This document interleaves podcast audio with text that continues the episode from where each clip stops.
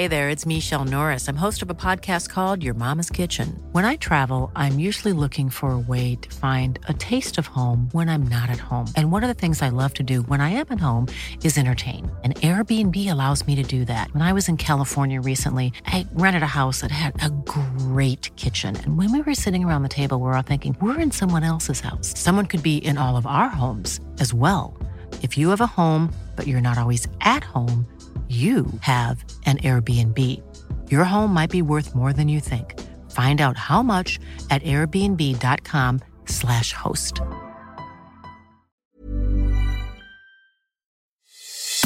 Bienvenido y bienvenida al podcast de Linaje Águila. Somos una comunidad de americanistas que cree firmemente que cada gol une al mundo. Gracias Maca por acompañarnos. Señores que nos escuchan, Mauricio Cabrera es un experto en temas de medios, en temas de contenidos, pero sobre todas las cosas es americanista y hoy nos va a venir a platicar de Cuauhtémoc Blanco, del grito homofóbico, del rol de los generadores de contenido, hacia dónde están yendo los medios, los medios de comunicación deportivos, los digitales. Bueno, acompáñanos, acompáñanos en esta plática y pues bueno, Estamos listos, Maca. Muchas gracias y bienvenido a este podcast, hermano. Muchísimas gracias. Me da mucha emoción siempre poder destilar americanismo, que a final de cuentas es algo que nos une y que además es un detonante de muchísimas cosas. A mí eso me ha pasado. El americanismo te termina abriendo puertas. Hasta con los que no le van a la América hay un elemento de referencia de, ah, eres americanista. Es un chiste fácil, digamos, para romper el hielo que funciona tanto a favor como en contra. Oye, Maca, ahorita que dices eso, se cuenta, se cuentan las historias, en las anécdotas del americanismo que Emilio Azcárraga Milmo cuando empieza a formar el equipo, cuando lo compra y construye la visión, precisamente incorpora este concepto que al América le vas o lo odias por temas de rating y, más. Y que además funciona no solo para efectos de rating, que eso lo vio muy bien Emilio Azcárraga Milmo, sino también para la construcción de la marca, porque si tú lo piensas, por ejemplo, cuando le vas a otro equipo, un equipo como Chivas, como Cruz Azul, que tiene una gran afición, pero que no tiene tanto hate, a ti como aficionado de ese equipo no te nace tanto defenderlo, digamos que lo que te mueve es distinto. En cambio, la agresión constante o la descalificación o la crítica constante hacia el americanismo, lo único que provoca, y eso es 100% real, es que el americanismo se una más. Es un efecto que los haters no pueden entender, pero es real que son ellos muchas veces los que incentivan que el americanismo esté tan vivo y que el americanismo se diferencie tanto del resto, porque a final de cuentas sí tienes este hilo conductor de los amigos, de los colegas, de los compañeros que son americanistas y que te dan ese espaldarazo, pero también todo ese hate, pues al final tú lo que haces es afianzar la creencia y el sentimiento que tú tienes por un equipo. Me parece que eso es lo que hace único al América en el contexto mexicano y te diría que incluso en el latinoamericano, porque hemos de considerar que si bien allá está River, Boca y que hay grandísimos odios y lo mismo en Brasil o en Uruguay podemos encontrar algunos casos por el estilo, es difícil encontrar un espacio en el que las propias televisoras, en el que los propios medios de comunicación le pegan por sistema a un equipo. Y aparte, la televisora, que al final es dueña del equipo, intenta desprenderse de esa idea de que es superamericanista. Entonces, realmente es el aparato mediático cuestionando de manera consistente a un equipo. Y eso sí es único a nivel mundial. Casi siempre tienen muchos aliados y muchos adversarios. Y aquí continuamente nos encontramos con muchos adversarios en torno a un equipo. Claro, y sobre todo por esta onda peculiar de que en, otros países hay diarios comprados o, diarios amigos, ¿no? Pero aquí el América y Televisa y TUDN pues son, son la misma cosa, ¿no? Sí, y, y te digo, o sea, está Televisa que como que no se quiere poner la camiseta abiertamente más allá de ahí unos programas y demás que están, pero el resto de la industria está en contra. Y ese es un fenómeno único, porque como dices, hay medios pro Real Madrid y hay medios pro Barcelona, pero está un tanto equitativo. Claro, y como decías hace rato, ¿no? El tema de, de, llamarte o nombrarte rápidamente americanista en un grupo de personas o traer el tema de la América a una mesa, a una conversación, es un icebreaker inmediato, ¿no? O sea, es porque rápido, rápido generas la, la conversación, rápido rompes el hielo y pues bueno, es algo que le, salió muy bien a, Emilio Azcárraga Milmo, ¿no? Que ha ido funcionando, ha ido evolucionando y el tema del americanismo pues da, da mucho de, de qué hablar en los medios. Sí, y que además de todo, yo te voy a decir, o sea, yo llevo pues mis 27 años de vida, por ahí 24 de que tengo conciencia o 23 por ahí, eh, 37, ¿cuál 27 me pasé? Ya Dije te 27. andabas ahí. Sí, sí, sí, me veía- Unos añitos, eh, No, unos no. añitos. no, mis 37 años de vida siendo americanista con 34, 33 con plena conciencia. Y te voy a ser honesto, yo rara vez he sentido que de verdad ayuden a la América. O sea, me parece que desde los 90 eso tiende a ser un mito, porque además, a ver, a mí me toca hacerme fanático del América principalmente en los 90, es cierto, nací en el 83 y en los 80 es una gran década para el América, pero digamos que mi mayor conciencia empieza a partir de los 90 y no es una época fácil para el América, no es una época en la que yo te diga el árbitro cómo nos ayudaba y demás. Entonces, hay mucho elemento de invención detrás de eso. También se habla del poder del dinero como un elemento corruptor en el fútbol mexicano. La verdad es que hace tiempo que el América no es el más rico del fútbol mexicano y muy posiblemente no lo vuelva a ser.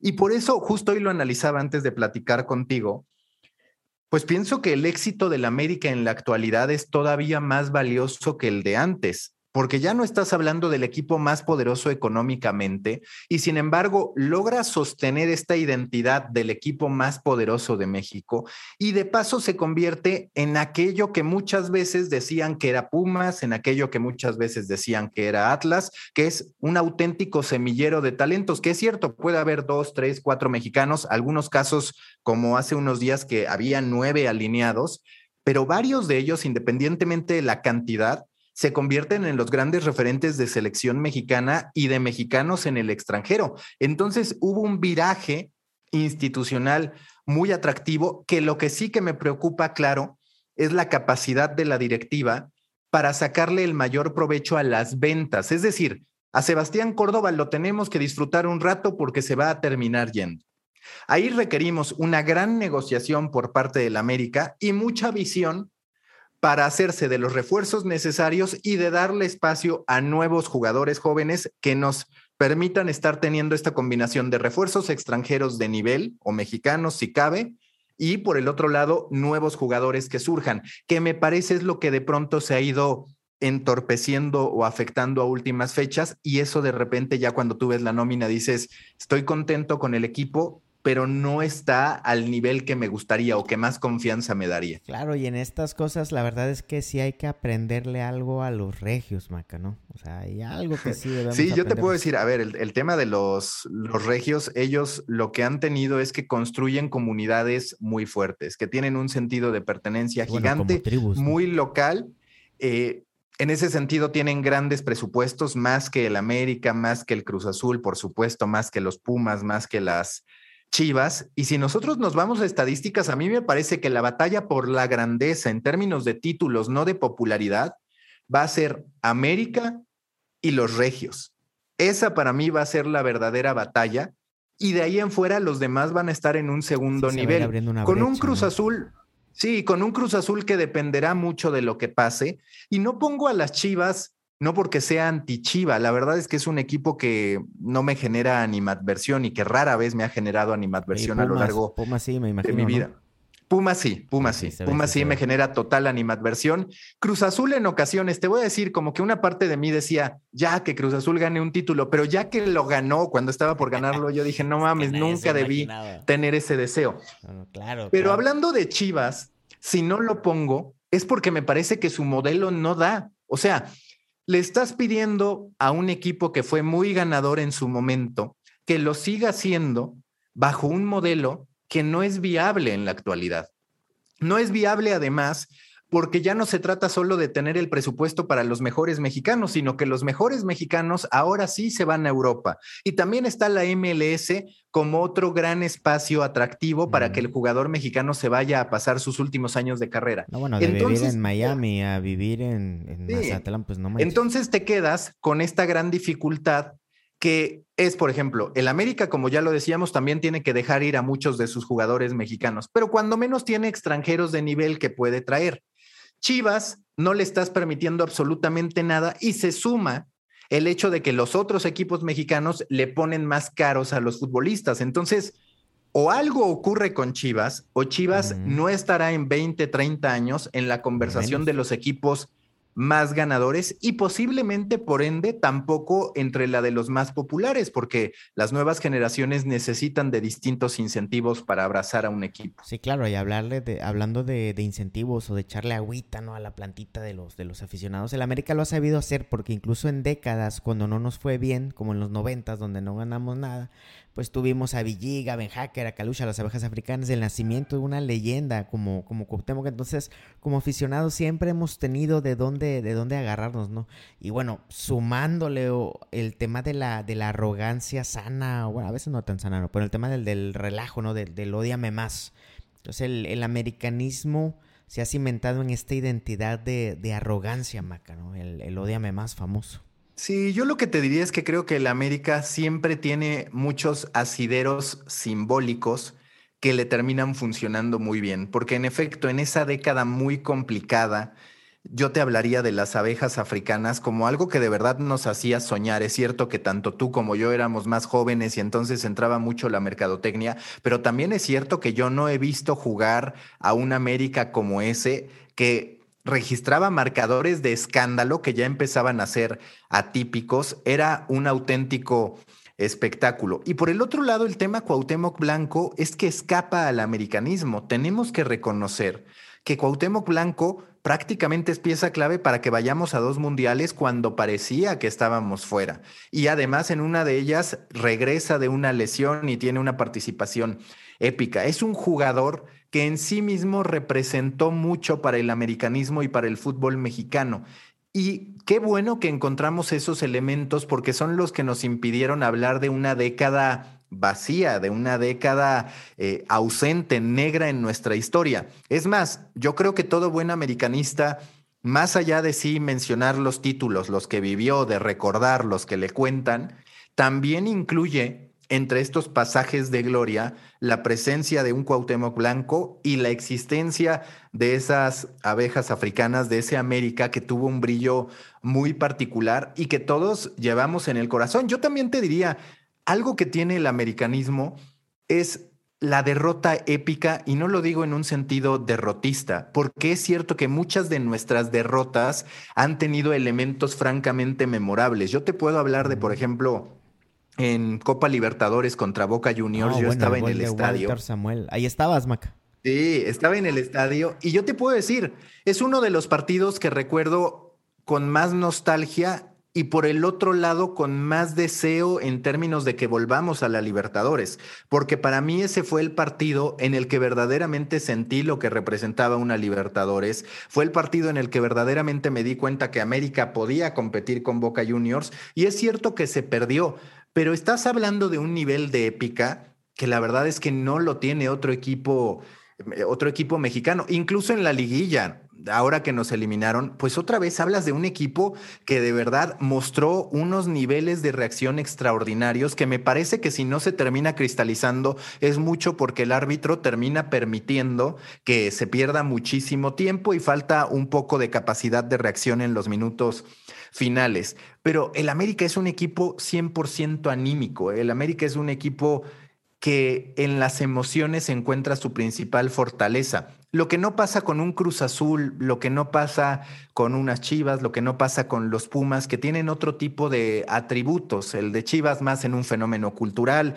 el de Cruz Azul mucho bajo esta comunión o lealtad incondicional, pero que a veces se siente un tanto perdedora a partir de la devoción en ese nivel.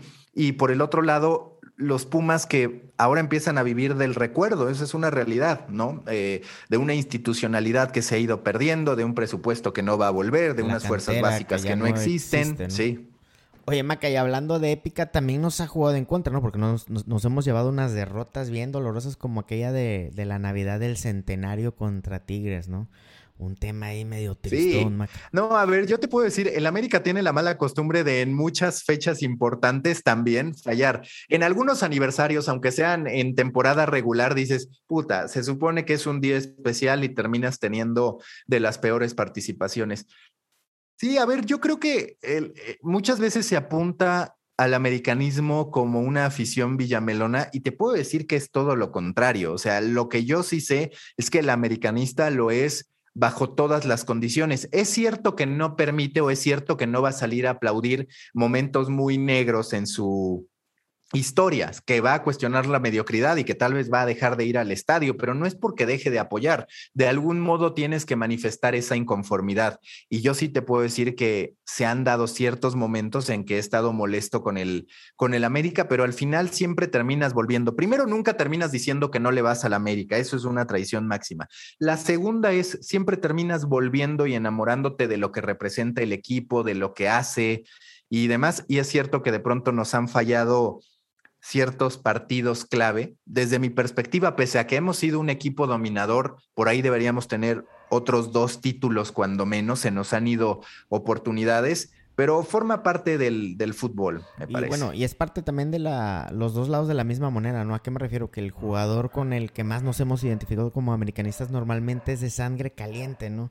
Ese jugador que, que aspira o que construye remontadas también pierde la cabeza en algunas otras situaciones con expulsiones, penales, etcétera.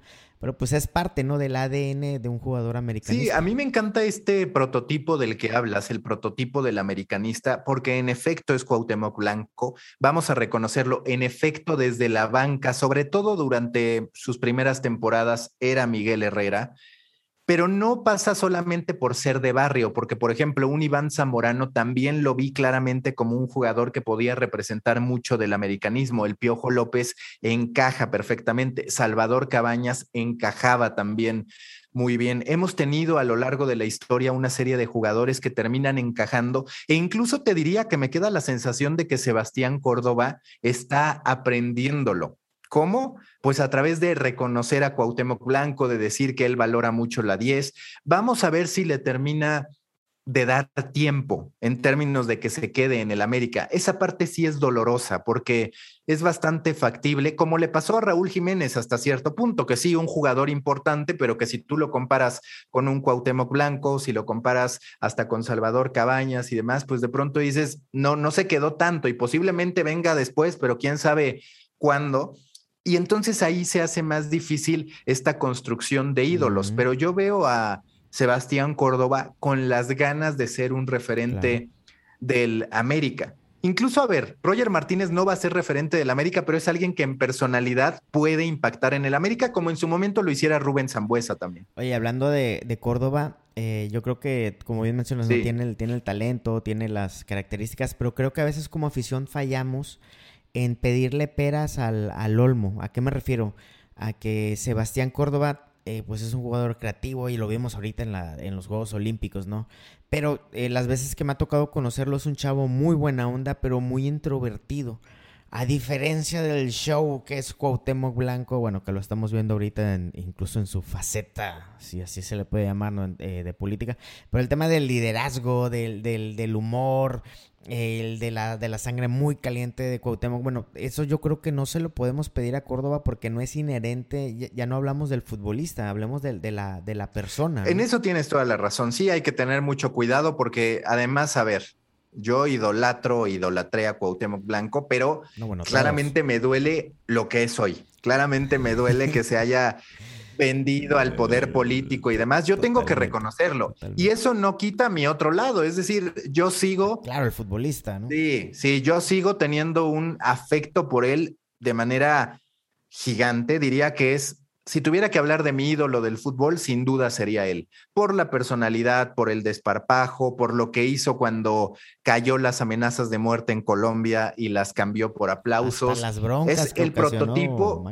es el prototipo de un jugador que entiende que con su propia astucia, que con sus virtudes puede lograr algo. Y estoy convencido que si no triunfó en Europa, pues fue por esa lesión y también porque no se valoraba al futbolista mexicano. Cuando hablas de que se fue a préstamo por 100 mil dólares y eso porque casi casi él forzó al América a que lo cedieran en un mal negocio hasta para el América, te terminas dando cuenta de que no era un momento propicio para que el futbolista mexicano pudiera triunfar en Europa, pero tenía todas las condiciones para hacerlo y sí creo que a todos hay que permitirles construir su propia trayectoria, entender la evolución del jugador.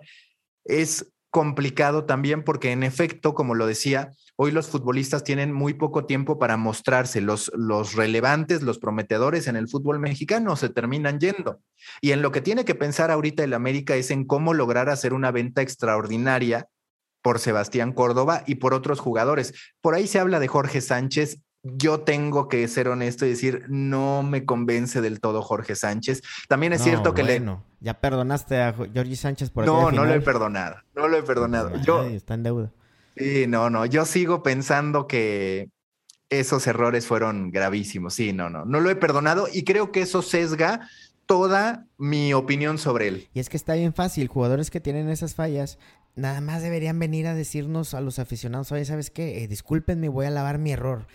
A veces yo creo que con eso ya tendríamos. Pero bueno, regresando a lo de Cuauhtémoc, eh, Maca, tú que eres un experto storyteller, vemos en Cuauhtémoc ese viaje del héroe, ¿no? Ese underdog, ese, ese héroe que no nace con las condiciones, eh, que es un, es, que nos representa, ¿no? A las personas de a pie, a las personas normales y que vive una transformación, vive un viaje épico, eh, con muchas dificultades.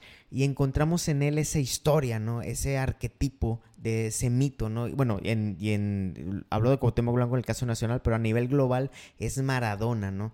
Esos, ese personaje, ese héroe que nos da la inspiración para que cada quien viva su historia. Por eso se cuecen aparte este tipo de, historias, Maca. Sí, al final estamos hablando de ídolos latinoamericanos, de ídolos hechos para la cultura, para las necesidades, para las raíces latinoamericanas. Y por eso siempre el apego hacia Maradona será más grande que hacia Messi por parte de los argentinos. Y lo mismo nos podría pasar Insisto, con el caso de Raúl Jiménez, claro que lo queremos, claro que lo idolatramos, pero no alcanza ese nivel de Cuauhtémoc Blanco más allá de los títulos, porque lo vemos como un jugador que al final se construyó de manera distinta, que tiene otro tipo de antecedentes el antihéroe al final, esta historia de la persona que se transforma para alcanzar el éxito es algo que funciona en Latinoamérica y nos gusta más ver esa construcción que alguien que pareciera diseñado para el éxito. También es cierto que en el camino nos gusta mucho la controversia, nos gusta mucho que sean de sangre caliente, nos gusta mucho la capacidad retórica, que a ver, es curioso, es que no se trata de tener una gran, un, gran bagaje intelectual, pero de saber decir las frases correctas o de hacerlo correcto en momentos quirúrgicos. Y Cuauhtémoc Blanco hay muchas cosas, hasta las que hizo mal, que recordamos de su trayectoria. El golpe a, a Faitelson, que hoy es la marca registrada que lo persigue en Twitter, eh, las cuautemiñas en los momentos precisos. es decir, contra Sí, sí, si nosotros tuviéramos que pensar en hacer un libro de Cuauhtémoc Blanco, es que los capítulos o los momentos están ahí súper clavados en nuestra memoria. Y por ejemplo, alguien que tenía un viaje del héroe semejante, pero a la vez distinto, era el Chicharito. Chicharito, dentro de todo, también no parecía que fuera a ser un jugador muy relevante, sufrió, en eso cumplía el viaje del héroe, pero digamos que nunca se sintió tan de barrio, que nunca se sintió tan cercano al pueblo como un Cuauhtémoc Blanco. Entonces, los dos tenían esta historia de superación, pero en algún punto a Cuauhtémoc Blanco lo sentimos cercano y a Chicharito lo empezamos a perder porque nos gusta más el modelo de, de, lo que se supone que no debemos ser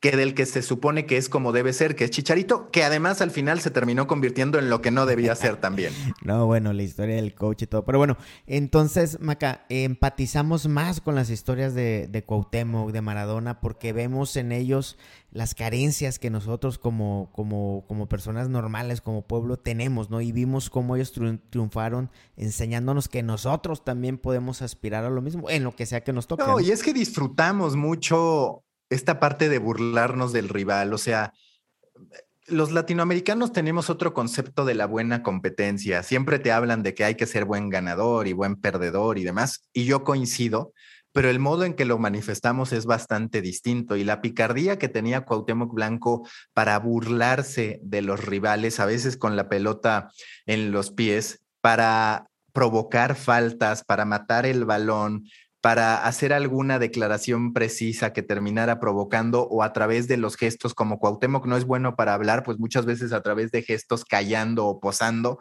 A ver, hay un nivel de creatividad extraordinario en él. El momento en que posa frente a Ricardo Lavolpe como si estuviera tomando el sol o como modelo, es también icónico y te habla de un jugador que sí que tenía astucia mental, no solo astucia futbolística, sino también astucia mental, y eso lo convierte en un jugador extraordinario. Además de que sobre todo en aquel momento todavía no éramos un México con tanta conciencia del ejercicio y de todos los sanos que debíamos ser y demás. Lo fit, ¿no? Lo fit. Yo sí, yo creo que ha cambiado mucho esa, esa construcción de lo que pensamos que debemos ser. Entonces veíamos a Cuauhtémoc Blanco y los señores de 40, 50 gorditos que jugaban fútbol se sentían Cuauhtémoc Blanco, podían sentirse imagen y semejanza de ese jugador. Y también si eras joven decías, es que esto está poca madre, así me gusta que sean. Que en cierto modo, por ejemplo, también lo tenía Romario. Romario es otro referente de cómo en el fútbol brasileño brillan ese tipo de jugadores. Ronaldinho en su momento, digo, llegó a estar muy gordo y demás, un poco más atlético que Romario, pero aún así reúne las mismas características. Y es cierto que Romario, Maradona y demás son más famosos, Ronaldo, por el país en que nacieron, pero en términos de virtudes, a ver, no lo quiero comparar con Maradona, pero en términos de alcances, sí están dentro del mismo, dentro del mismo nivel, dentro de las mismas características, tanto futbolísticas como en términos de personalidad, que los colocan como estereotipos del ídolo latinoamericano, estereotipos que tristemente hoy se están muriendo, que se están muriendo por el tipo de juego, que se están muriendo por la disciplina que se debe tener, que se están muriendo además porque, pues claro, la ciencia demuestra que sí puedes tener un mejor rendimiento siendo fit, como lo llamaste, que entregándote a la fiesta un día antes. No, bueno, y hablando de eso, también se está perdiendo mucho la, la, la picardía, ¿no? De los, de los jugadores al tener tantas leyes y, bueno, se está asfixiando el fútbol. Por eso celebro y me gusta mucho lo que hacen jugadores como Córdoba, que emulan los, emula los festejos de Cuauhtémoc Blanco, ahora que porta la, la casaca número 10 del América, que es necesario, ¿no? Son necesarios esos elementos eh, de rescatar, porque al final del día es entretenimiento, ¿no? Digo, es deporte, pero también con componentes muy, muy relevantes. Y que yo creo que además parece paradójico, pero no lo es. Yo siempre sostengo que para el deporte como para la vida en sí, la sociedad funciona como un acordeón, se abre y se cierra. Te lo digo conectándolo con lo que yo hago hoy en día. En su momento nos pareció que las redes sociales eran una gran idea porque nos iban a conectar con todos. Entonces lo que hubo fue, no va a haber limitantes, se acaban estos clubes privados, se acaban los nichos, nos vamos al generalismo y que todos puedan estar en contacto con todos. Ya nos dimos cuenta que no es tan buena idea, que no lo disfrutamos tanto, que lo único que termina proliferando es el odio, la descalificación, la cancelación y demás. Y entonces, ¿qué está ocurriendo? Nos estamos volviendo a ir a los nichos. Este proyecto que tú tienes con Linaje Águila al final es un nicho. ¿Y qué te permite un nicho? Expresarte en tus términos, sentirte cómodo, muchas veces conocer a la persona con la que estás hablando y no solo que sea un usuario que te está agrediendo sin ningún tipo de antecedente en términos de conocimiento. Eso mismo me parece que va a pasar con el deporte. A ver, ¿qué pasa con el deporte? El deporte en un momento es mucha picardía, el fútbol en lo particular es mucha improvisación, se habla mucho de la magia y demás y de pronto se ha ido convirtiendo sobre todo en un deporte de disciplina, en un deporte de rigor estratégico, en un deporte by the book, en un deporte en el que la data te dice hacia dónde se debe tirar el portero cuando va a haber un penal. Y todo eso está bien, pero sin duda, ahora está emergiendo la necesidad de entretener, de entretener a nuevas generaciones, de abrirte a otro tipo de alternativas. Entonces, eso que se había ido cerrando para la picardía se va a volver a abrir porque necesitas eso que tú dices, entretener. Y hoy no son muchos los futbolistas que logran entretener en la cancha. Cuando tú ves en los eSports a presentadores como Ibai, que por ejemplo es gordito y demás, se entiende que él no tiene que ser fit ni nada, pero te empiezas a dar una idea de hacia dónde van las cosas. O Piqué generando este tipo de transmisiones a través de Twitch. Falta que en la cancha lo veamos y que también las propias reglas empiecen a alinearse con la necesidad de entretenimiento.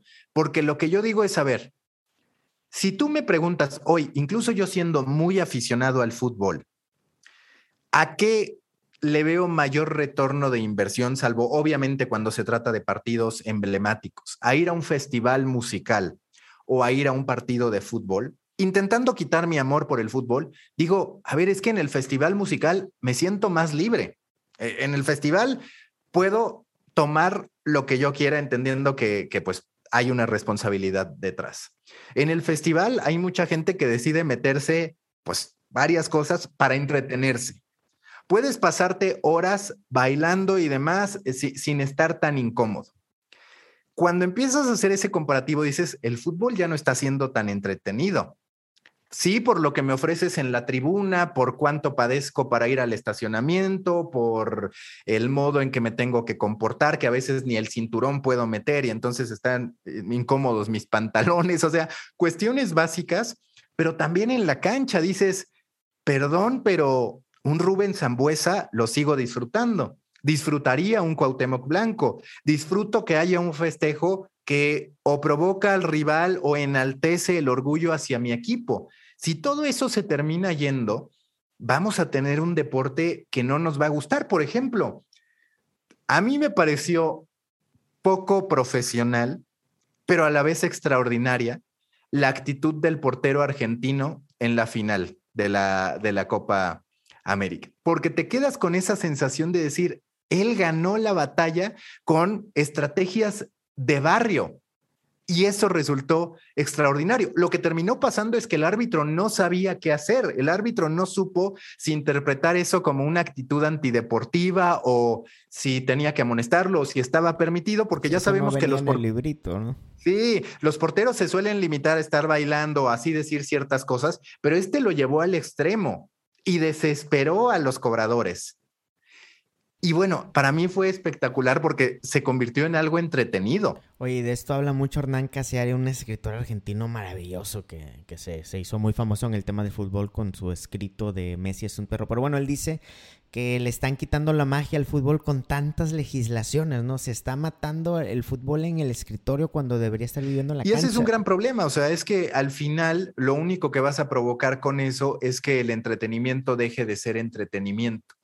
Y se conecta de nuevo con esto de se abre y se cierra con la cultura de lo políticamente correcto. Claro, claro. Es decir, tiene sus componentes muy acertados el pretender que evolucionemos como sociedad y eso me queda muy claro. Como lo del famoso grito homofóbico, ¿no? Sí, pero también los extremos terminan haciendo muy complicado todo porque estás hablando de, oye, ya no puedo hacer bromas, ya no puedo meter una bandera, ya no puedo entrar con cinturón, ya no puedo tomar más allá de determinada franja de tiempo y eso donde se permite. Ya no puedo tampoco estar viendo a un jugador que se pone una máscara o que se quita la playera por el gol porque lo amonestan. La realidad es que estamos muy controlados y entonces dices, de verdad esto es entretenimiento. Tenemos que entender que el entretenimiento pasional, que al final es el fútbol, pues sí pasa hasta cierto punto por los excesos, por ciertas credenciales, ciertas libertades que te das con respecto a tu comportamiento en la vida cotidiana. Sí, bueno, y como por ejemplo lo del grito homofóbico, ¿no? De nosotros como aficionados tenemos que entender o aprender ahora cuáles son las eh, las fronteras, ¿no? Porque antes íbamos a echar relajo y parte del aficionado también es ir a meterle, es ir a meterle folclore, ¿no?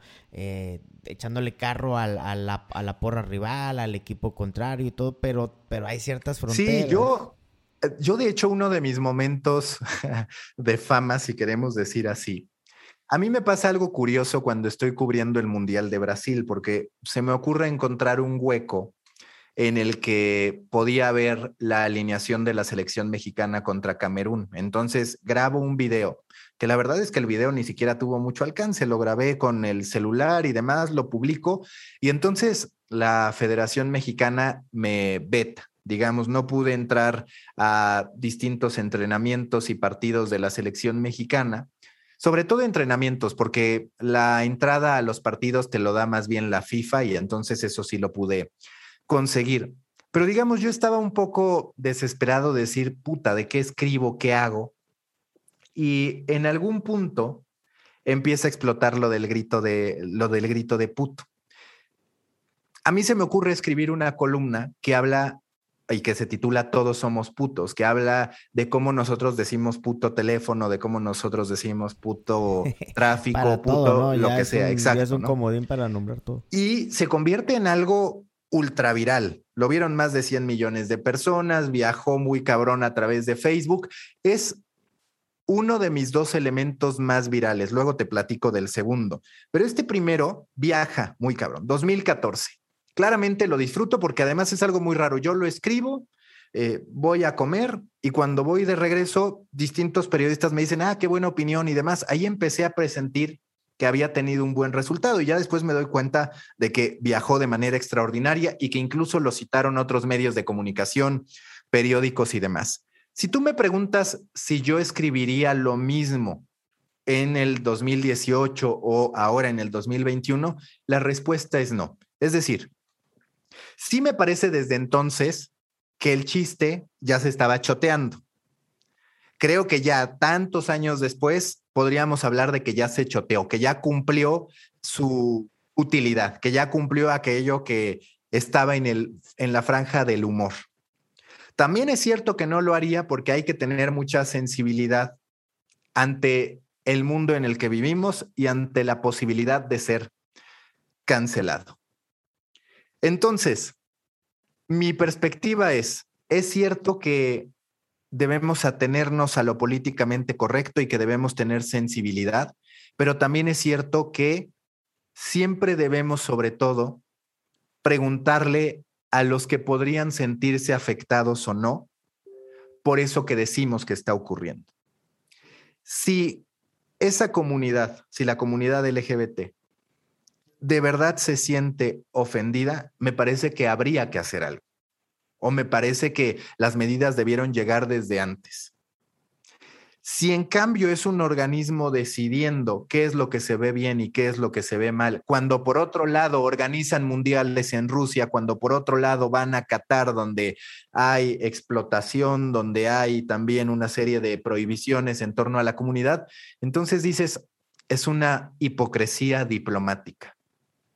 Y esa parte es muy dolorosa porque yo comparto el deseo de todos de cada vez ser más incluyente, de evolucionar como ser humano y de entender que nuestros pensamientos van cambiando a lo largo del tiempo. También me parece que hay que entender que las personas y las sociedades cambiamos y que juzgar con total rigor algo que pasó hace años bajo las leyes actuales, pues es que entonces todo lo de atrás está mal y ahí hay una gran complicación. Y ahora ocurre lo mismo con el caso de Renato Ibarra. Eh, es, un, es un caso muy polémico, pero donde lo primero que hay que preguntarse, y eso a mí sí me preocupa, es, el discurso de los medios deportivos, lo sabemos, está predeterminado. Hay algunos que van a tener un discurso anti, antiamericanista por cualquier cosa. Es decir, no hay nada que los quite del antiamericanismo. A mí lo que me preocupa es que un tema de este tipo, que requiere mucha reflexión, se trace bajo esos mismos parámetros. Yo no sé cuántos de los que están criticando el regreso de Renato Ibarra al América lo hacen convencidos que es válido, de que no debe ocurrir, y cuántos lo hacen por la búsqueda de rating, de popularidad, de alcance y por el resultado de la polémica. Mm. Ya desde ahí empiezas a hablar de una conversación contaminada 100%. De una conversación. Bueno, ni siquiera lo creen en, varios casos. De, una, de, una, de una conversación muy profunda, muy seria, que tendría que darse en los espacios adecuados, pero que está contaminada por la búsqueda de rating. Entonces dices, de verdad, el juicio hacia lo que debe hacer o no un equipo, y en este caso también el juicio respecto hacia un futbolista debe tener o no trabajo, puede estar sujeta a lo que opine alguien que tiene sus intereses muy particulares que no pasan mayoritariamente por la convicción, sino por la búsqueda de rating y por las narrativas que terminan funcionando. Y eso sí me parece muy preocupante porque estás jugando con la estabilidad emocional de una persona, si lo quieres ver así, a partir del rating. Y eso termina haciéndose muy complicado, porque me parece que es válido tener la opinión de que Renato Ibarra no debería jugar en el América. Si me preguntas a mí, por ejemplo, yo pienso que sobre todo por el valor de marca del América, pensando en lo que da y lo que quita con el antecedente que tuvo, posiblemente yo no lo hubiera regresado al América. Pero también es cierto que los seres humanos todos merecemos una segunda oportunidad. También es cierto que así como yo te decía, oye, pues es que realmente la petición de eh, abolir el grito de puto tendría que venir de la comunidad que en teoría se siente afectada, pues lo mismo podría decir en este caso. Claro, se descalifica lo que termina pasando porque dicen es que Renato Ibarra compró el perdón y demás. Bueno, más allá del perdón, resulta que sigue con él y resulta que están en, pues, en contacto, que son pareja todavía. Entonces, tú podrías decir, ok, hubo ese arreglo y el jugador se terminó separando de esta persona. Ahí podrías decir, ok, la verdad es que lo que pasó fue una transacción económica, pero si esa persona decidió seguir con él, pero si hoy continúan, le corresponde a la sociedad dar el perdón, me parece que no ahí es donde sí se termina haciendo muy complicado todo, porque nos estamos convirtiendo en jueces de absolutamente todos y queremos decidir sobre la vida de las personas y sobre el castigo que le corresponde a las personas. Y eso sí es muy, muy, muy peligroso. Claramente hay perspectivas tanto a favor como en contra. No me parece que haya posturas equivocadas. Lo que sí me parece equivocado es pretender desde una trinchera distante, decidir si una persona merece o no una segunda oportunidad y decidir además por las personas afectadas, que eso también pues significa un atropello a la propia inteligencia de esas personas. bueno, lo de Renato Ibarra fue una tormenta perfecta porque justo sucede en, un día antes, un día después del, tema del, Día del Feminismo y pues se arma todo el relajo y pues se empieza a armar la polémica, todo, todo el mundo se empieza a montar en ese tema, porque ojo, eh, por ejemplo, a David Feitelson cuando le preguntan sobre las polémicas que hace, él lo dice textualmente, dice, hago las polémicas porque es una forma en que yo me mantengo vigente. Eh, prácticamente te, está diciendo que es una forma en que él asegura tener trabajo, asegura tener chamba como periodista, ¿no? En, todo este tema de los medios, con lo de las No, yo te voy a decir, sí, sí. A ver, a mí me genera emociones encontradas el tema Faitelson. ¿Por qué? Porque yo crecí viendo el color de Faitelson, que me parece uno de los productos más extraordinarios, un trademark total. Y Faitelson claramente sabe de deporte y Faitelson claramente es un profesional del que hay mucho que aprender. Pero sí pienso que aunque tú salgas a decir en distintos espacios que haces eso por tener trabajo, que haces eso para mantenerte vigente, las personas, no todas las que te están consumiendo, saben esa declaración que tú hiciste. Hay muchas que se toman en serio lo que estás declarando. Hay muchas que no tienen el entendimiento previo de que lo tuyo es un periodismo de personaje. Cuando opinas del América, cuando opinas de Cuauhtémoc Blanco, cuando opinas de ciertos eh, elementos en los que te montas para poder tener audiencia, así como podríamos hablar de Álvaro Morales en el otro lado, a favor del América y en contra de todo lo que se encuentra.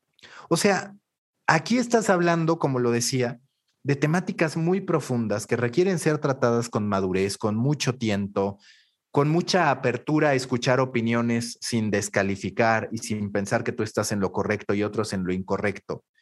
Pero cuando te metes a que es el rating lo que te mueve y cuando te das cuenta que tú tienes el poder de influir y de alentar que cancelen a una persona por la audiencia que has construido en redes sociales, ahí sí me parece que hay una irresponsabilidad que en su momento también debería, así como hablamos de lo que debe ameritar una sanción o no, pues también ameritar una sanción, porque justo cuando ya no existe el delito de difamación en México, mm. es cuando más se llega a un punto de cancelación total que tiene sus consecuencias bastante severas. Oye, Maca, entonces empieza a suceder un fenómeno bien importante porque con esto de las polémicas, de la búsqueda del clickbait, etcétera, es la audiencia quien termina dictando la agenda de las conversaciones porque le están diciendo a los medios qué es lo que funciona. Entonces los medios, los periodistas se adaptan a, lo que dicta la, e, la audiencia. Ese punto que mencionas es clave. Lo que pasa es que es un círculo vicioso en el que el medio detecta qué es lo que quiere la audiencia a través de las redes sociales y entonces le da más de lo mismo, lo enciende.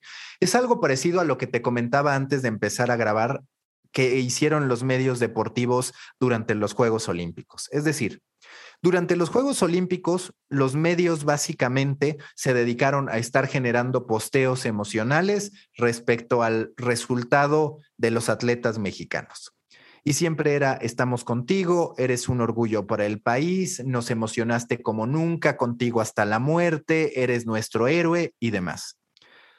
Que perdón, pero en primer lugar, son mensajes que no se validan en la cotidianidad.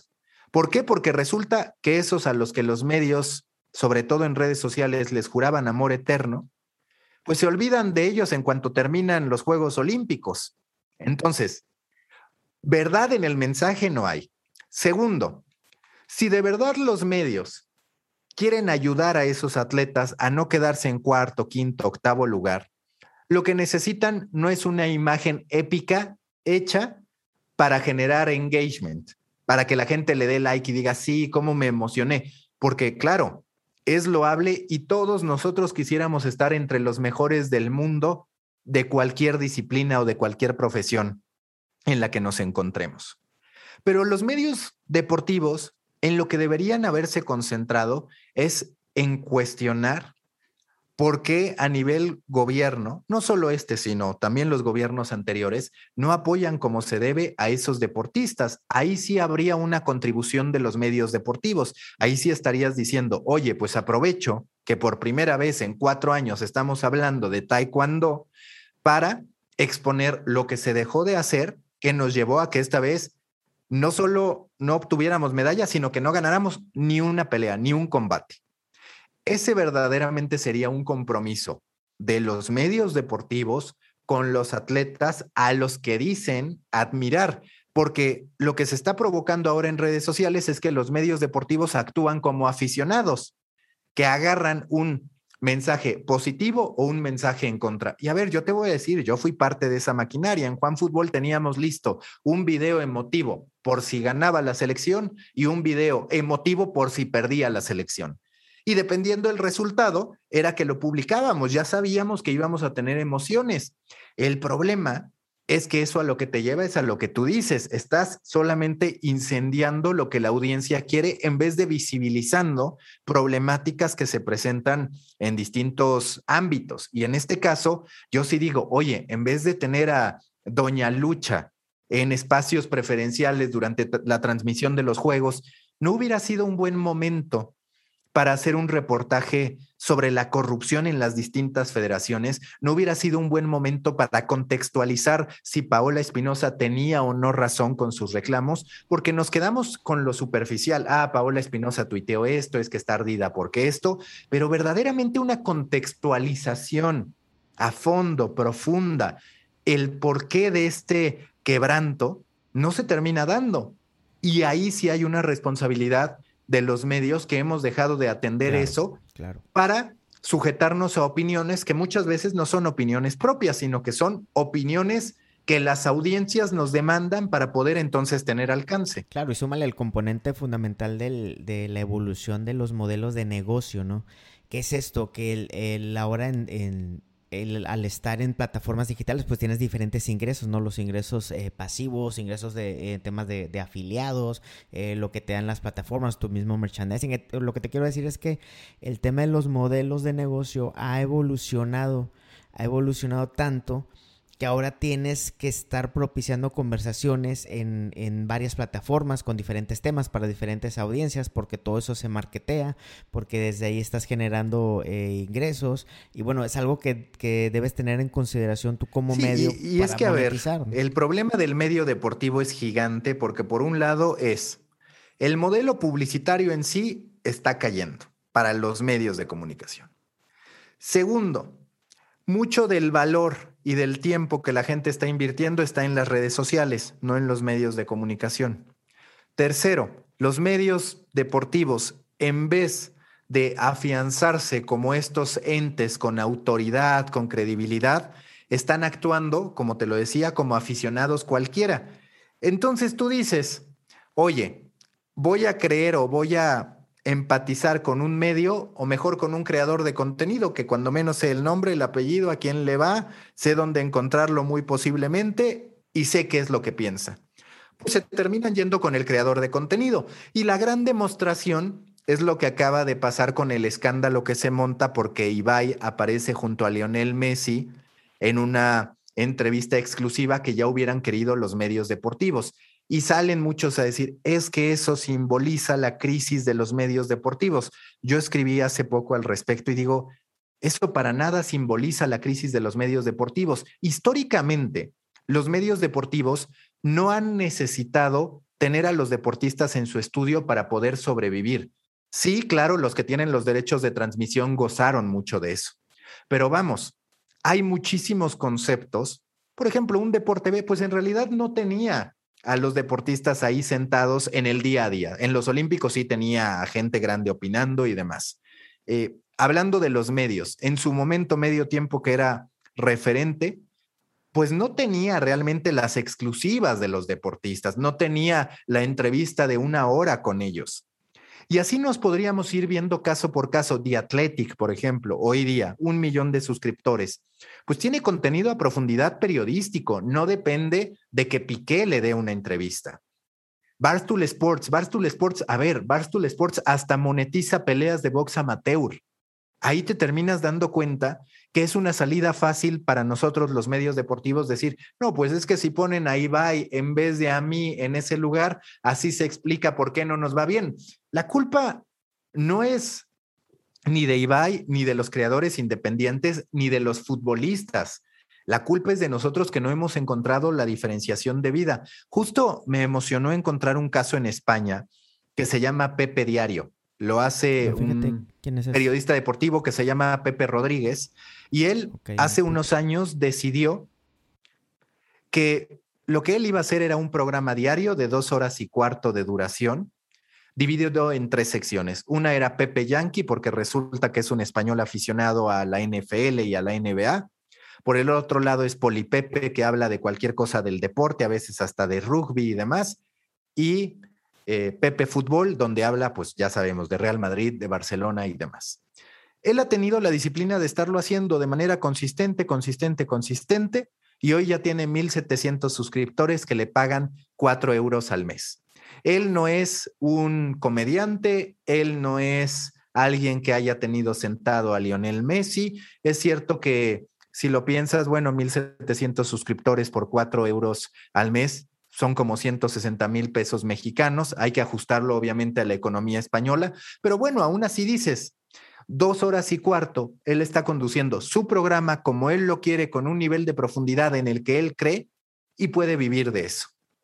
Ahí te das cuenta que los medios deportivos nos estamos llenando de pretextos al momento de decir, no, es que si el futbolista se pone a crear su contenido, si el equipo se pone a crear su contenido, entonces yo qué hago? vamos a ser honestos y a reconocer que a veces el futbolista hace mejor contenido que el medio deportivo, que el equipo hace mejor contenido que el medio deportivo. Y ahí es donde podemos explicarnos por qué la industria está en crisis. Que es un barco que ya zarpó, ¿no, Maca? Como con el tema de la, la economía del creador, que no muchos han entendido. La economía del creador y también la importancia de la diferenciación. A ver. O sea, si todos los medios a lo que se dedican es a ponerte el chisme, que además conociste primero en Twitter o en Instagram, porque si hoy midiéramos el porcentaje de notas de los medios deportivos que se fundamentan en lo que un futbolista posteó en Twitter, en Instagram o en TikTok. Ya lo vimos todos 40 veces. y ya lo vimos todos. Y no tiene ningún valor que yo lo vea ahí, porque además, ¿sabes qué? No hacen un reportaje para explicarte lo que hay detrás de esos posteos. Simple y sencillamente le ponen párrafos necesarios para SEO, le ponen palabras necesarias para optimización de buscadores y te ponen el copy-paste, el screen de los posteos. Y dices, pues claro, es que entonces cómo no vas a estar en crisis. pues por eso, ¿no? Por eso te está yendo como te está yendo si no te actualizas. Sí, sí, Oye, Maca, entonces va a haber una, va a haber una, un paso atrás en el tema de las conversaciones. ¿A qué me refiero? De estar hablando eh, de, de temas generales a audiencias muy amplias eh, los medios o los generadores de contenido deberíamos estar pensando en, audiencias específicas, en nichos, en temas muy clavados, en lugar de estar hablando de todos. Sí, vamos a estar en conversaciones específicas, en tribus, vamos a estar también en un marco de respeto bastante distinto al que se da en las redes sociales abiertas, en lo particular en Twitter. Vamos a estar con un consumo de contenido de ida y vuelta, que eso sí es de lo positivo que se queda de las redes sociales. Es decir, para muchos Twitch es la nueva televisión y yo coincido. ¿Y qué cambia? A ver, más allá de encuadres, de si estás viendo a la persona y demás, es esta posibilidad de que la comunidad esté hablando en vivo, esté sintiendo que interactúa contigo. Eso va cambiando de manera significativa. Y la especialización va a ser necesaria porque, y justo lo escribía hoy antes de que grabáramos, antes la necesidad era la información, antes la necesidad era el qué. En el deporte, por ejemplo, necesitábamos saber si había ocurrido algo con nuestro equipo en el entrenamiento, si alguno se había lesionado. Hoy a través de las cuentas, hoy a través de la cuenta de Twitter de tu equipo puedes saber absolutamente todo o en Instagram y si no un reportero te lo cuenta ahí y ya está. Entonces, el qué no es una necesidad. El reportero que solo sabe hacer la estructura de nota informativa, el qué, quién, cómo, cuándo, dónde, no es necesario, porque ya hay múltiples conductos para enterarnos de ello. Lo importante es el por qué, incluso en el deporte. Y hay muy pocos hoy que están queriendo de verdad analizar el por qué. Yo muchas veces pongo como caso de análisis a una creadora española que posiblemente conoces o hasta ya tuviste de invitada, no lo sé, a Jun Lavin, esta... Claro, claro, una delicia sus análisis ahí en Twitter. Sí, y a ver, te voy a decir, ella no tendría por qué estarlo haciendo, en términos de que es española, está estudiando periodismo no, deportivo. fumando los partidos gloriosos de la Liga MX. Vamos a ser honestos. Encontró también una oportunidad de viralidad en el América, en México. Claro, ya seguro que tiene un sentimiento por el equipo y qué bueno, pero encontró una necesidad que lo lamentable es que no hubiera periodistas mexicanos que van al entrenamiento que tuvieran ese nivel de perspicacia para hacer un detalle, un análisis a detalle. La culpa no es de ella. La culpa es de la apatía del periodista mexicano de no haber ido a ese nivel de obsesividad, de no haber ido a ese nivel de especialización. Tienes el acceso, tienes la oportunidad. Yo muchas veces platicando con gente de Televisa les decía, es que lo que ustedes tendrían que hacer es sacar el máximo provecho de su relación con los clubes a través del desarrollo de contenido hiperespecializado, que sí, les va a costar trabajo porque ustedes están acostumbrados a las grandes audiencias, pero otra sería la historia si se hubieran dedicado a construir los nichos de manera inteligente. Porque a mí lo que muchas veces no me gusta es que piensen que el aficionado del América corresponde solo a un prototipo. Desde mi perspectiva, el estereotipo de aficionado del América en realidad es bastante diverso. Y yo siempre me he quedado con las ganas de carajo. A mí me gustaría encontrar otros americanistas en términos de creación de contenidos que compartan mi personalidad o lo que yo o lo que yo quiero percibir, porque también resulta cansado que el propio Televisa y el América se encarguen de eternizar que el prototipo de americanista es el Víctor o es el burro Van Ranking. Claro, claro, ya ya ya es muy variada, no es muy diversa, incluso la, la, audiencia americanista, ¿no? Por ejemplo, en nuestro caso con Linaje Águila nos pasa de que desde el día uno de, definimos, no vamos a ir por todo el americanismo, ¿no? Porque pues, sería, sería una, una falacia creer que lo puedes lograr, pero sí podemos ir por un segmento, ¿no? Por, el, por un nicho del nicho. En este caso, el aficionado que no se va a andar peleando en la calle por un partido, no el aficionado que no le va a andar mentando la madre a un jugador por una... Bueno, hay claras excepciones, ¿no? Pero bueno, eh, buscando o propiciando, contando el valor que creemos que cada gol une al mundo. ¿Qué es esto? Que el fútbol al final del día es una actividad secundaria, no, eh, no resuelve nada en el mundo, como lo dice Enrique Krause, pero que sí es una buena excusa para conectar con, con otras personas, ¿no? Como es el caso, que gracias a este podcast, gracias a la América, estamos Y además eso es clave, porque hablando de los medios deportivos, diste al punto. Eh, no se trata ya solamente de agarrar un nicho, porque el América es un nicho grandote y eso dificulta las cosas.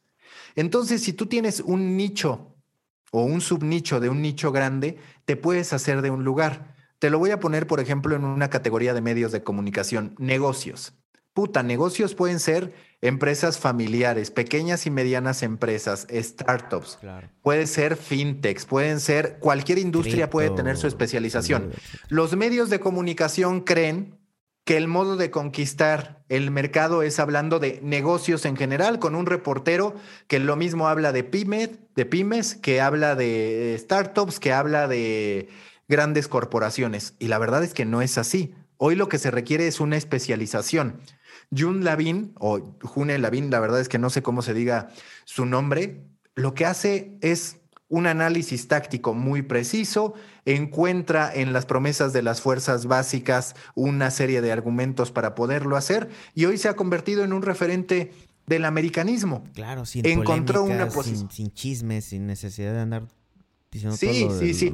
Ya obviamente como ya va creciendo, ya le critican de tú ni mexicana eres o nada más lo estás haciendo porque tal pero se hizo de una audiencia en un tiempo récord a partir de una precisión en su análisis. Es impresionante que los reporteros sigan haciendo las mismas preguntas y que estén contentos con hacer el enlace que les corresponde en vez de irse a ese nivel de especialización que sí les permitiría tener otro tipo de audiencia y otro tipo de posicionamiento. Oye, Maca, y es oro molido todo esto que nos estás compartiendo eh, sobre, sobre la visión que deberíamos tener los generadores de contenido. Y veo que has compartido en, tus redes, por ejemplo, sobre, sobre que a veces el estudiar periodismo o el seguir las fórmulas que funcionaron en antaño eh, podría estarte alejando del, del éxito eh, hoy en día, ¿no? En temas digitales. ¿Qué, otros consejos le darías a esos chavos que están buscando crear sus, sus contenidos, sus cuentas de, de fútbol, de, de, americanismo, etcétera? Porque nos llegan muchos, ¿eh? Nos llegan muchos y nosotros tratamos de apoyarlos con lo poco que sabemos, ¿no? Pero ahorita todo lo que tú estás comentando es bueno que lo vayan conociendo. ¿En qué se deberían estar especializando? ¿Qué, qué sesgos no deberían adoptar de la industria tradicional de antaño? ¿Y qué, qué, qué, otras cosas? ¿Qué otras cosas agregarías como Mira, yo te voy a decir a veces la experiencia te ayuda y en otras te estorba. Una de las cualidades más importantes hoy en día es la capacidad de desaprender. Y yo te puedo decir que mucho de lo que hoy te digo del nicho y del subnicho, pues claramente no era algo en lo que pensara hace unos años. Digital se va moviendo, nosotros mismos nos vamos moviendo mucho. Entonces, los consejos que hoy les dé, seguro que servirán para los próximos meses, pero puede que hacia adelante ya no, porque recordemos esta apertura y este cierre que se da en materia de consumo, en materia de cómo se comporta la sociedad, ese es un ir y venir constante. Lo que sí que puedo decir es que el creador de contenido, tanto si lo haces a nivel periodista como a nivel creador, sin aspiraciones periodísticas, tienes que trabajar en el lifetime value de ese contenido. ¿A qué me refiero con lifetime value? A si ese contenido en el tiempo va a seguir teniendo algo de valor o si caduca. históricamente, los medios de comunicación, por ejemplo, se dedicaron a generar notas informativas. ¿Qué pasa? Que las notas informativas mueren a los segundos de que las publicaste. Luego viene la consecuencia y entonces esa nota previa se terminó muriendo. Esta conversación que tú y yo estamos teniendo no está sujeta a una temporalidad. Podríamos decir que es evergreen. Más allá de que hay ciertos temas que ahorita están en tendencia, es evergreen. Eso termina siendo muy útil a la larga. Como negocio es importante y también si tú en algún momento tuvieras una aspiración de decir, oye, quiero trabajar en medios de comunicación, se valoraría mucho más el hecho de ir a un catálogo de productos específicos, de conversaciones acotadas con un estilo en tus preguntas y demás, que si te dedicas a generar notas informativas. Las opiniones también corren el mismo riesgo. Tú tienes la opción de posicionarte y es válida opinando al término de un partido. Yo, por ejemplo, desde mis inicios en medio tiempo y demás, tenía el blog de Maca y hacía los cinco, los diez puntos, que es algo que debí seguir haciendo al momento del final del partido. Después lo dejé por falta de disciplina, que ese es otro punto muy importante que hay que procurar, el no caer en falta de disciplina. Pero esa opinión tienes que estar consciente de que puede caducar. Si tú pretendes que tu producto estrella sea opinar de un partido, no va a ser suficiente salvo que tengas algunos elementos de personalidad que resulten extraordinarios y que rompas con el molde, no va a ser suficiente. Tú tienes que crear productos, no contenido. ¿A qué voy con esto? Producto lo que representa es una cita con tu audiencia. La gente sabe cuándo saldrá un, podcast nuevo de Linaje Águila, sabe quién eres tú, sabe qué tipo de preguntas vas a hacer y qué tipo de invitados vas a tener. Todo eso construye un producto. Una nota informativa, en cambio, es huérfana, es hasta cierto punto anónima. No me importa mucho quién la firma porque aparte es posible que esté escrita bajo la estructura tradicional. Entonces, hemos de trabajar en crear productos y hemos de trabajar en sí mostrarnos, en sí estar creando contenido, pero también hemos de aprender el valor de ir preparando nuestro contenido tras bambalinas. ¿A qué me refiero? Pues a que posiblemente si tú lo que quieres es trabajar en el América un día, lo que debas hacer es preparar un podcast documental sobre determinada faceta del América o preparar una temporada con 20 entrevistas que la gente no va a saber su existencia hasta que tengas listas las 20 para entonces poder presentar. Se trata de crear conceptos, no se trata de estar informando por informar o de opinar por opinar, porque para eso ya hay muchos, ya vemos muchos, tienes que crear productos. Y claro, eso lo que requiere es disciplina, porque tú podrás hoy tener una buena idea y en tres meses otra buena idea. Pero lo que requiere la gente en la economía de la atención son recordatorios de calidad de tu existencia. Y esos recordatorios de calidad, pues solo los vas a generar si te encargas de estar ahí con un producto mínimo viable. Ese producto mínimo viable es qué esfuerzo puedo hacer yo de manera consistente, sistemática, para satisfacer a una audiencia. Y a partir de eso, entonces ya podrás decir que aspirarás a vivir de eso. Dependerá de tus expectativas qué representa buen negocio, porque muchas veces me preguntan, oye, ¿esto es buen negocio o no? Yo siempre les digo, a ver, depende. Si yo soy una persona que me puedo gastar 10 o que puedo invertir 10 horas y a cambio espero y estoy contento con recibir 20 pesos, pues es un buen negocio para mí. Poner 10 y recibir 20, para mí es un buen negocio, no sé para los demás.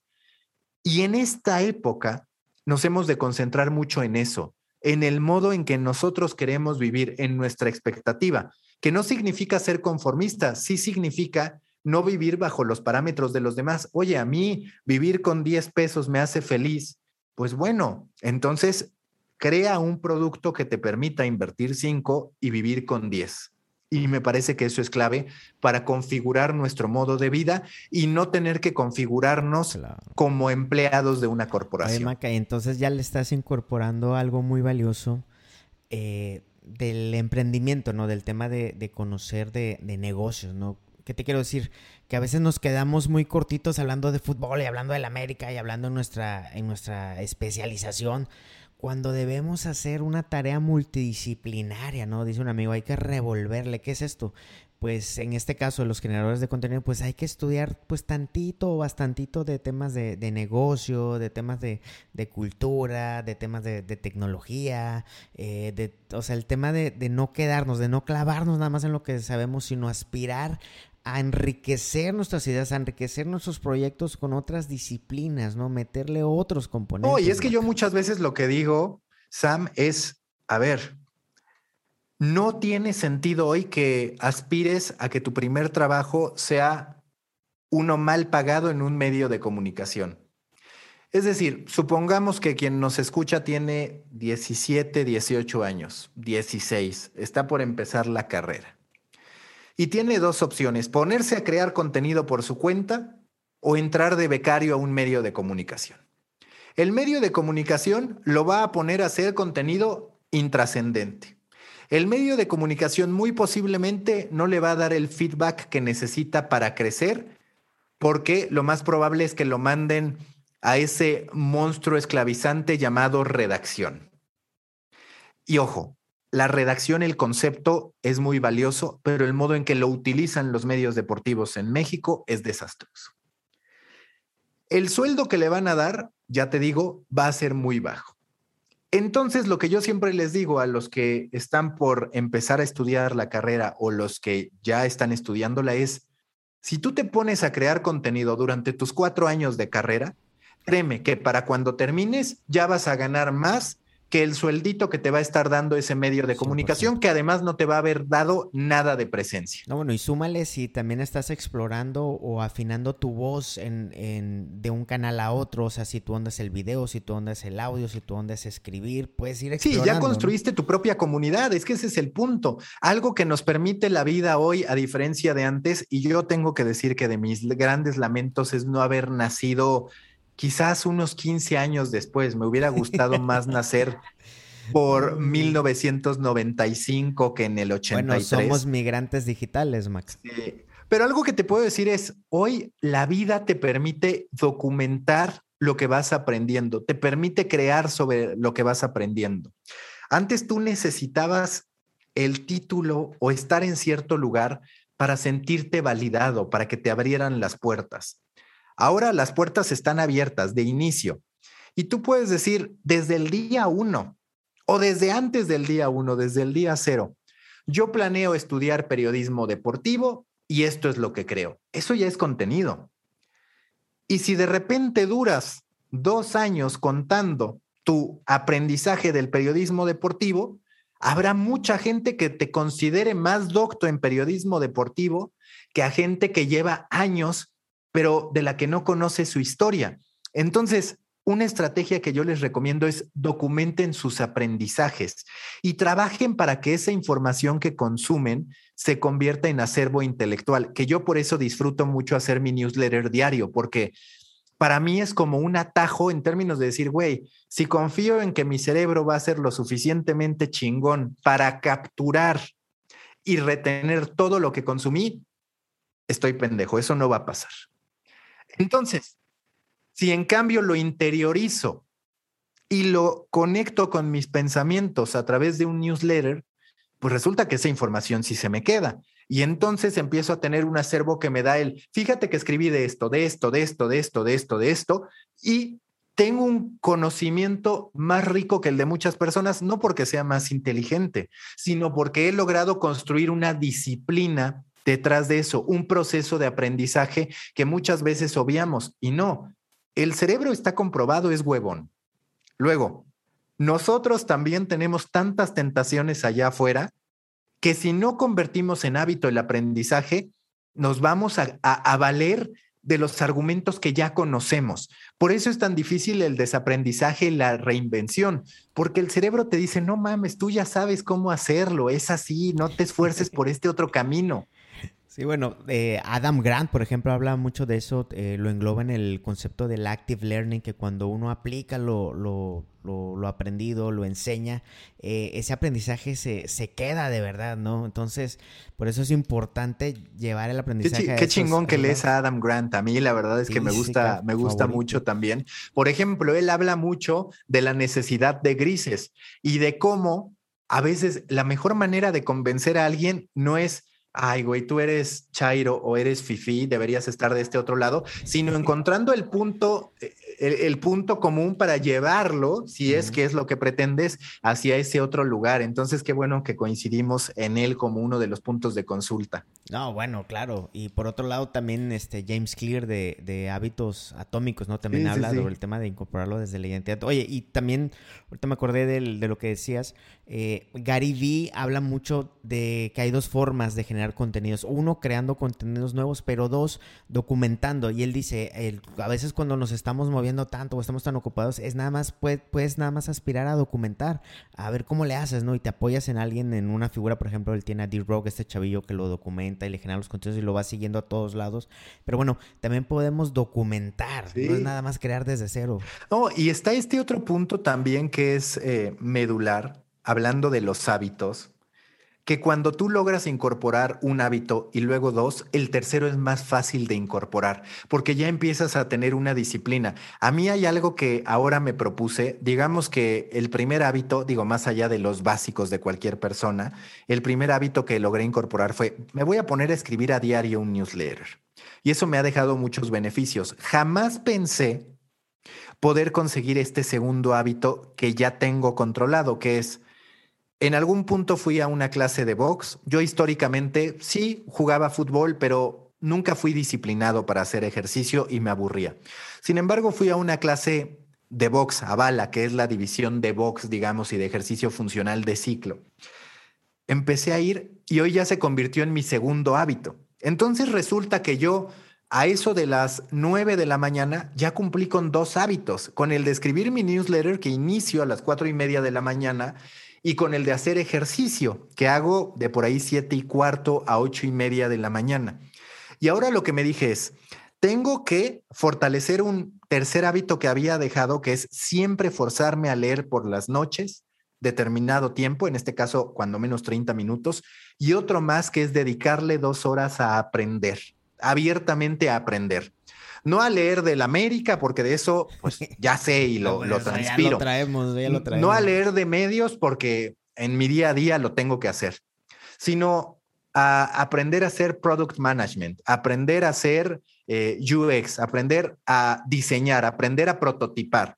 Eso es lo que yo quiero hacer, ¿no? Entonces estoy luchando por este tercer, cuarto hábito, si es que incluyes o no el de la lectura, pero me parece mucho más fácil o mucho más factible que lo logre porque ya tengo dos hábitos previos. Y cuando tú empiezas a ver los beneficios de los hábitos, te empiezas a convertir en una maquinaria imparable. Claro, este libro de hábitos atómicos de James Clear es buenísimo sobre eso, ¿no? Este, ese concepto del el que mencionas, él lo, llama el, el, stacking de hábitos, el apilamiento de hábitos. Yo sin saberlo llegué a eso con una fórmula que yo, que yo le llamo para generar el hábito de la buena lectura, en donde tengo tres lecturas simultáneas. ¿Qué es eso? Que cada día leo un poquito de cada libro. El primer libro que tomo es un tema de, de deleite, de goce. Por ejemplo, leo de fútbol, leo mucho a Hernán Casiari, este, por así decirlo, eh, o temas de poesía, historia, lo, que sea que, es, que sea mi rollo, que me guste. Luego una segunda lectura eh, de temas de crecimiento personal, ahí es donde leo a Adam Grant, a James Clear, a Malcolm Gladwell. Y tercero, ya para terminar, una lectura técnica, ya que tenga que ver con mi, con mi craft.